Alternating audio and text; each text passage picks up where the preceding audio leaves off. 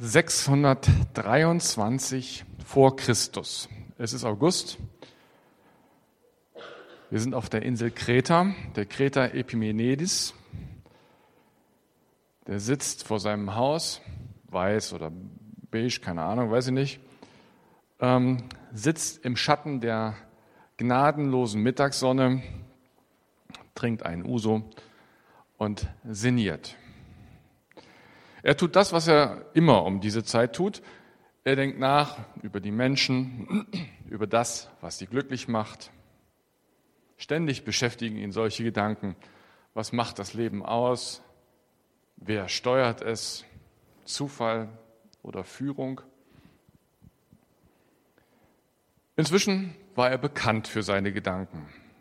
Irgendwann kam er auf die Idee, dass man den Leuten manchmal in ihrem Leben auch was vorspielen muss, etwas, das die Leute glauben und was ihnen Halt geben. Das sprach sich rum.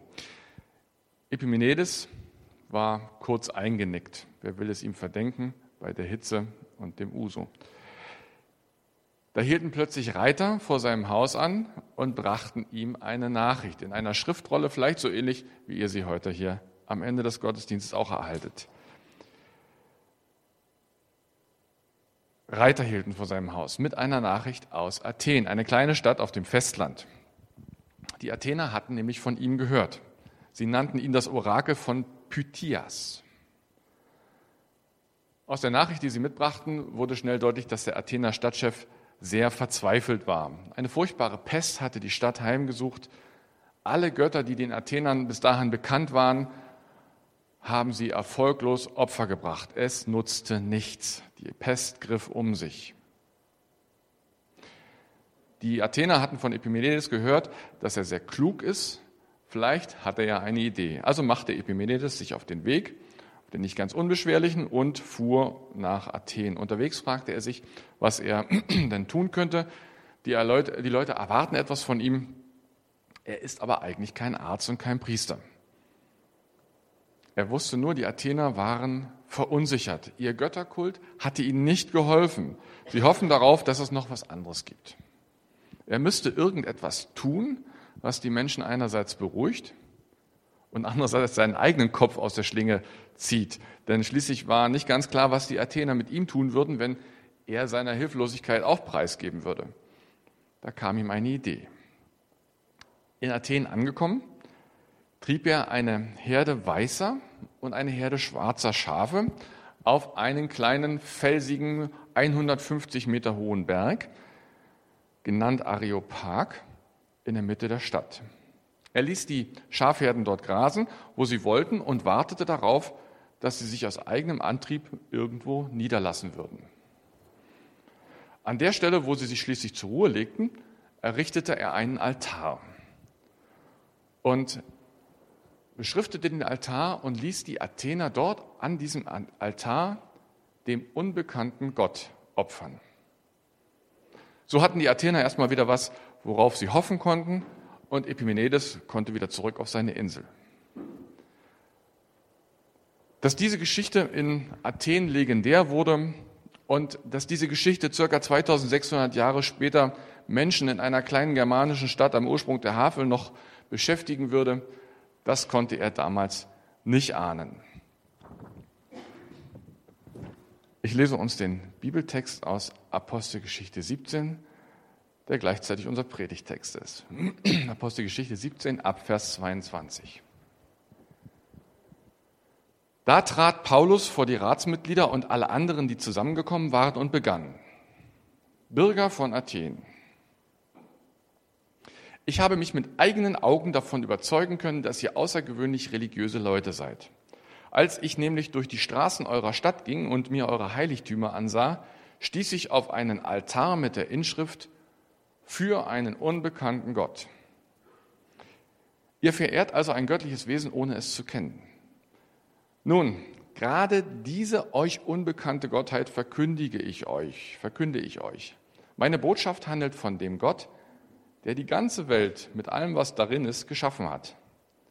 Er, der Herr über Himmel und Erde, wohnt nicht in Tempeln, die von Menschen erbaut wurden. Er ist auch nicht darauf angewiesen, dass wir Menschen ihm dienen. Nicht er ist von uns abhängig, sondern wir von ihm. Er ist es, der uns allen das Leben und die Luft zum Atmen gibt und uns mit allem versorgt, was wir zum Leben brauchen. Aus einem einzigen Menschen hat er alle Völker hervorgehen lassen. Er hat bestimmt, dass sich die Menschen über die ganze Erde ausbreiten und hat festgelegt, wie lange jedes Volk bestehen und in welchem Gebiet es leben soll. Mit allem, was er tat, wollte er die Menschen dazu bringen, nach ihm zu fragen.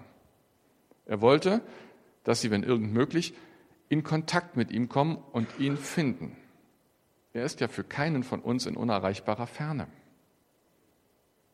Denn in ihm, dessen Gegenwart alles durchdringt, leben wir, bestehen wir und sind wir. Oder, wie es einige eurer eigenen Dichter ausgedrückt haben, er ist es, von dem wir abstammen. Wenn wir nun aber von Gott abstammen, dürfen wir nicht meinen, die Gottheit gleiche jenen Statuen aus Gold, Silber oder Stein, die das Produkt menschlicher Erfindungskraft und Kunstfertigkeit sind. In der Vergangenheit hat Gott gnädig über die Verfehlungen hinweggesehen, die die Menschen in ihrer Unwissenheit begangen haben. Doch jetzt fordert er alle Menschen an allen Orten zur Umkehr auf. Er hat nämlich einen Tag festgesetzt, an dem er durch einen von ihm bestimmten Mann über die ganze Menschheit Gericht halten und über alle ein gerechtes Urteil sprechen wird. Diesen Mann hat er vor aller Welt als den künftigen Richter bestätigt, indem er ihn von den Toten auferweckt hat. Als Paulus von der Auferstehung der Toten sprach, brach ein Teil der Zuhörer in Gelächter aus und andere sagten, über dieses Thema wollen wir zu einem späteren Zeitpunkt mehr von dir erfahren. Damit endete die Anhörung und Paulus verließ die Ratssammlung. Doch einige Leute schossen, schlossen sich ihm an und kamen zum Glauben. So zum Beispiel Dionysios, ein Mitglied des Stadtrates, und eine Frau namens Damaris. Und es gab noch andere, die zusammen mit diesen beiden an Jesus glaubten.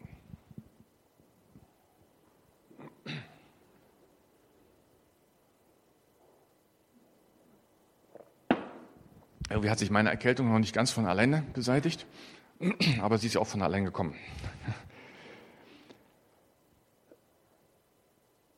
Die Geschichte des Paulus haben wir gerade gehört, Paulus in Athen. Ähm, wir haben am letzten Sonntag uns damit befasst, dass er vor der Überreise von der heutigen Türkei, also von Asien, nach Europa, nach Griechenland stand. Und zwar ist er nach Griechenland gereist, weil er was geträumt hat und sich getrieben fühlte, bestätigt fühlte durch den Traum, durch den Traum geschickt wurde er fühlte sich getrieben, deshalb ist er nach, nach Europa gereist. Man könnte sagen, ein Mann mit einer Mission. Deswegen sagen die Christen ja auch, dass der Paulus Missionsreisen unternommen hat. Er hatte keine Ahnung, was auf ihn zukommt. Er hatte wenig Plan. Er wollte das erzählen, was ihn beschäftigt. Er wollte über seine Begegnung mit Jesus Christus reden, die wir hier so kurz angedeutet sehen in dem Kunstwerk zu eurer Linken. Er wollte über die Erkenntnis, dass die Menschen bei Gott ihrem Erfinder, dass die Menschen bei Gott in der Schuld stehen, darüber wollte er reden. Und er wollte darüber reden, dass ein Mann ersatzweise durch Schuld, diese Schuld durch Tod bezahlt hat. Und was ist ihm begegnet auf diesem europäischen Festland, auf der griechischen Halbinsel? Bislang große Aufgeschlossenheit in Beröa. Die Leute haben das aufgesogen, was er gesagt hat. Die fanden das gut, die fanden das toll. Stress in Thessalonik, die fanden das nicht so gut. Die hatten, haben ihm das Leben heiß gemacht, so dass er tatsächlich auch da abhauen musste und verschwinden musste. Er hatte interessante Gespräche mit Philosophen geführt. Die, viele, die Griechen waren ja quasi auf, in ihrer Hochzeit das, der, der, der Philosophie. Das ging so 600 vor Christus etwa los mit den Philosophen und zog sich dann nochmal 600 weitere Jahre hin, so ungefähr sagt man. Mit denen hat er gesprochen, mit denen hat er in Athen zusammengesessen und hat sich mit denen über die Frage unterhalten, wie man denn ein ausgeglichenes, glückliches Leben führt. Und wie man das so macht, wenn man unterwegs ist auf einer Reise, dann macht man auch einen Stadtrundgang. Und dann ähm, hat er einen Stadtrundgang durch Athen gemacht. Und was guckt er sich da an? Die ganzen Sehenswürdigkeiten, die ganzen Gebäude und eben auch lauter Götterstatuen. Und das hat ihn bewegt. Das hat ihn erschüttert. Er war richtig, naja, er war richtig innerlich berührt. Wissen die ja eigentlich, was die hier tun mit ihren Göttern? Wissen die eigentlich, was die hier machen? Die erfinden Geschichten und Mythen um, um, die, ähm, um die Götter und verlassen sich darauf. Das hat ihn erregt, das hat ihn richtig sauer gemacht. So viel Energie, die hier in Nutzlosigkeiten hineingesteckt wird, erfundene Göttergeschichten. Dabei gibt es doch einen Gott, einen Gott, der wirklich existiert und der sich uns ganz angenehm zuwendet, nicht so brachial wie Zeus zum Beispiel. Und in diesem Brass geht er weiter und guckt sich einen Altar nach dem anderen an und entdeckt plötzlich eben diesen Altar, der da heißt dem unbekannten Gott. Machen wir noch mal kurz einen Break. So sind sie, die Griechen. Den Griechen, ein Grieche, so heißt das Thema dieses Gottesdienstes. So sind sie, die Griechen. Wir haben es ja vorhin gesehen. Ähm, die Griechen sind faul. Oder wie der Epimenides, den es tatsächlich gab, ähm, wohl gesagt haben oder gedichtet haben soll, Kreter sind immer Lügner, wilde Tiere, faule Bäuche. Guckt man näher hin, das hat der Paulus ja getan. Sind sie religiös? Sie sind belesen, haben sich viel mit Dichtern und mit Philosophien beschäftigt und sie sind suchend. Sie schaffen sich eine Statue oder akzeptieren eine Statue dem unbekannten Gott, weil sie unsicher sind. Es könnte ja sein, dass da doch noch was ist. So sind sie, die Griechen. Nicht umsonst haben wir ähm, zum Thema Vorurteile über die Griechen ein, ein Video aus Pro7 herausgesucht, quasi ein, ein, Fernsehsender, der mit diesen Vorurteilen spielt, ja, der in uns was auslösen will. Hier in dem Fall hat er sogar so getan, als ob er bei uns die Vorurteile sortieren will und äh, die richtigen Vorurteile bringen. Vorurteile. Haben wir heute Vorurteile? Klar haben wir Vorteile, klar wissen wir das. Die Polen klauen, die Mecklenburger sind stur, Intellektuelle befassen sich mit Fragen, die keinem was nutzen, AfD-Wähler sind rechtsradikal, Fantast sind Fantasten. Das sind so vielleicht mal Stereotypen oder Vorurteile, die vielleicht hier und da eine Rolle spielen. Und normalerweise sagen wir immer, Vorurteile sind etwas, ähm, was wir vermeiden müssen. Wir dürfen kein Vorurteil, dürfen, nicht, dürfen, nicht, dürfen keine Vorurteile haben über jemanden. Ich sage euch heute was anderes. Vorurteile sind was ganz Normales. Sie entstehen, wie sie einfach kommen. Sie sind einfach da. Und sie sind auch erstmal gar nicht so schlecht, denn sie schützen. Die Psychologen sagen, wenn dann also so ein Urmensch aus seiner Höhle kam und da der Löwe steht, dann ist das Vorurteil, so ein pelziges Wesen ist gefährlich, könnte mich fressen. Ich muss eine Strategie machen, wie ich dem entkomme. Da war das Vorurteil ganz nützlich, dass der Löwe an sich gefährlich ist. Aber Vorurteile müssen reflektiert werden. Das ist, glaube ich, die, die Antwort darauf. Vorurteile müssen reflektiert werden. Wir müssen uns dessen bewusst werden, was wir denken, wo wir Menschen, wo wir Volksgruppen, wo wir Gruppen von Menschen, in welche Schubladen wir sie hineinpacken. Wir müssen näher hingucken. Achte darauf, in welche Schubladen du deine Mitmenschen hineinsteckst. Lass ihm die Chance, auch wieder da herauszukommen. Ordne ihn in Schubladen ein, in die er hineingehört. Hätte Paulus die Athener abgeschrieben, weil sie faul sind und weil sie den Götzenkult dienen, dann, und hätte er sie in dieser Schublade gelassen, hätte er wahrscheinlich sich nie um sie gekümmert und hätte sich nicht mit ihnen befasst, sondern wäre einfach wieder abgereist. Was er tut, ist, er überwindet diese Vorteile beziehungsweise reflektiert und überlegt, was die Athener wirklich ausmacht. Was beschäftigt sie denn? Was treibt sie an? Und dabei stellt er empört fest, wie sehr sie sich diesem Götzenkult ähm, ausgesetzt haben, wie viele Götzen, Götter da existierten, wie viele Rituale existierten, wie wichtig das im Leben der Athener war. Und das empört ihn und erschüttert ihn, das bewegt ihn, weil das passt nicht zu seiner Überzeugung, es passt nicht zu seinem Glauben. Ich frage mich, vielleicht fragt ihr euch das auch, oder lasst euch dazu anregen, das euch auch zu fragen, was in meinem Glaubensleben lässt mich emotional werden? Was ist denn mein Thema? Wofür brenne ich? An welcher Stelle? Gibt so viele Dinge, die wir wissen und wo wir auch manchmal Dinge nachsprechen und sagen, weil sie einfach so sind. Aber was ist das, was mich wirklich berührt, was mich wirklich emotional macht in meinem Glaubensleben? Wofür brenne ich? Was ist es mir wert, mein Leben darauf auszurichten? Wo, muss, wo verändere ich mich dafür? Was muss ich tun, um für meine Berufung zu leben? Das sind Fragen, die man sich immer wieder von Zeit zu Zeit mal stellen sollte. Was ist mir eigentlich wichtig? Wo muss ich ran? Und die Sachen, wo ich, die mir nicht so ganz so wichtig sind, die auch dazugehören, vielleicht muss ich da nicht so viel machen. Vielleicht muss ich da nicht so viel sagen. Ich glaube, Paulus war deshalb so überzeugend hier in Athen, weil er so authentisch war. Weil er das gesagt hat, was ihn wirklich beschäftigt hat und nicht das nachgeplappert hat, was andere gesagt haben. Wenn ich darüber aber nachdenke, was, wofür ich brenne, was so der Kern auch meines Glaubenslebens ist, dann kommt man auch zu der Frage, was glaube ich eigentlich? Was glaubst du eigentlich? Paulus hat hier eine Predigt gehalten auf diesem Areopag, der Fels, wo dieser Altar stand. Das war ein Felsen, ein kleiner Berg, wo der Stadtrat zusammenkam. Denn er hatte vorher schon ja an verschiedenen anderen Orten in Athen mit einigen Leuten gesprochen und da waren manche nicht so einverstanden und dann haben aber viele gesagt, wir sind neugierig, was du zu sagen hast, jetzt kommen wir mit und zwar auf diesen Berg und da durfte man offensichtlich über solche Fragen miteinander sprechen und da stand er im Mittelpunkt und hat dann eine große Rede gehalten und hat gesagt, was er glaubt und hat es auf die Art und Weise getan, wie er dachte, dass es vielleicht hilfreich ist. Was glaubst du eigentlich? Was glaubt Paulus eigentlich? Er spricht nicht vom Lamm Christi oder vom Löwen vom Stamme Juda oder von dem Manna, was Gott geschenkt hat. So Begrifflichkeiten, mit denen alte Hasen was anfangen können.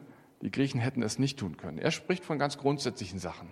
Er sagt, Gott hat die Erde gemacht. Gott ist eine größere Macht als der Mensch.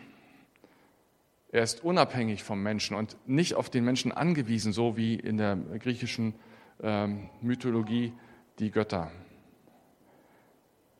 Gott bestimmt den Verlauf der Geschichte. Er nimmt Einfluss auf das, was passiert. Und Gott sucht Kontakt, ganz individuell zu jedem persönlich. Alles ist abhängig von ihm. Er ist es, von dem wir abstammen, sagt er. Und er redet darüber, dass Gott konsequent ist. Er wird verurteilen alles das, was falsch ist. Und ein Mann, so sagt er, er spricht noch nicht mehr den Namen aus, ein Mann, der von den Toten auferweckt wurde, spricht ein Urteil. Was glaubst du eigentlich? Ich empfehle immer oder ich, ich bin der Meinung, man sollte das versuchen, unkonventionell zu formulieren. Wir sollten versuchen, wenn wir über das, was wir glauben, nicht in, uns in frommen Begrifflichkeiten zu verlieren und daran zu verkrampfen. Dann muss am Ende noch irgendwie alles passen. Sei dir dessen bewusst, werd dir dessen bewusst, was so dein tiefstes Inneres ist, wenn du sagst, du glaubst. Europäer ticken in religiösen Fragen anders als die Juden. Sie haben beide unterschiedliche Erfahrungshorizonte. Die Erfahrung macht Paulus. Vielleicht machst du die Erfahrung, dass die 2020er ganz anders ticken als die 70er, 80er oder 90er. Sei wie du bist. Sprich aus, was du glaubst und sprich vielleicht auch aus, worüber du unsicher bist und wo du nicht so ganz genau weißt. Da frag lieber jemand und sprich mit ihm mal anders über deine Fragen. Wenn wir uns über den Glauben reden und wenn wir andere darüber informieren, was wir glauben und was so aus unserer Sicht auch die Lösung ist, dann bleibt das die Entscheidung desjenigen, der es hört, wie er damit umgeht. Diese Erfahrung machen Christenmenschen seit Jahrtausenden. Ähm, in dieser Geschichte wird davon gesprochen, dass einerseits die Leute lachen, konnten so richtig mit dem Auferstehungsgedanken am Ende gar nichts anfangen, war übrigens für die Philosophen auch so ein echtes Problem. Die haben ja oftmals versucht, die Dinge sehr rational zu erklären und ähm, wissenschaftlich zu erklären. Und ähm, es ging um innere Zufriedenheit und innere Balance. Ich habe schon manchmal gedacht, als ich so ein bisschen mich damit beschäftigt habe, die hätten heute auch einen guten Markt, auf, auf, äh, bei dem, wenn man Bücher verkaufen würde zu den Themen. Und mit Auferstehung konnte sie nichts anfangen. Dann haben sie gelacht. Andere haben gesagt, oh, damit kann ich jetzt im Moment erstmal nichts anfangen, ist mir zu kompliziert, reden wir mal andermal drüber. Und ein paar Leute haben gesagt, das finde ich überzeugend, das, das berührt mich innerlich, da mache ich mit. Jeder, der sich mit diesem Thema befasst, trifft eine Entscheidung. Und jeder darf und muss auch selbst die Entscheidung treffen.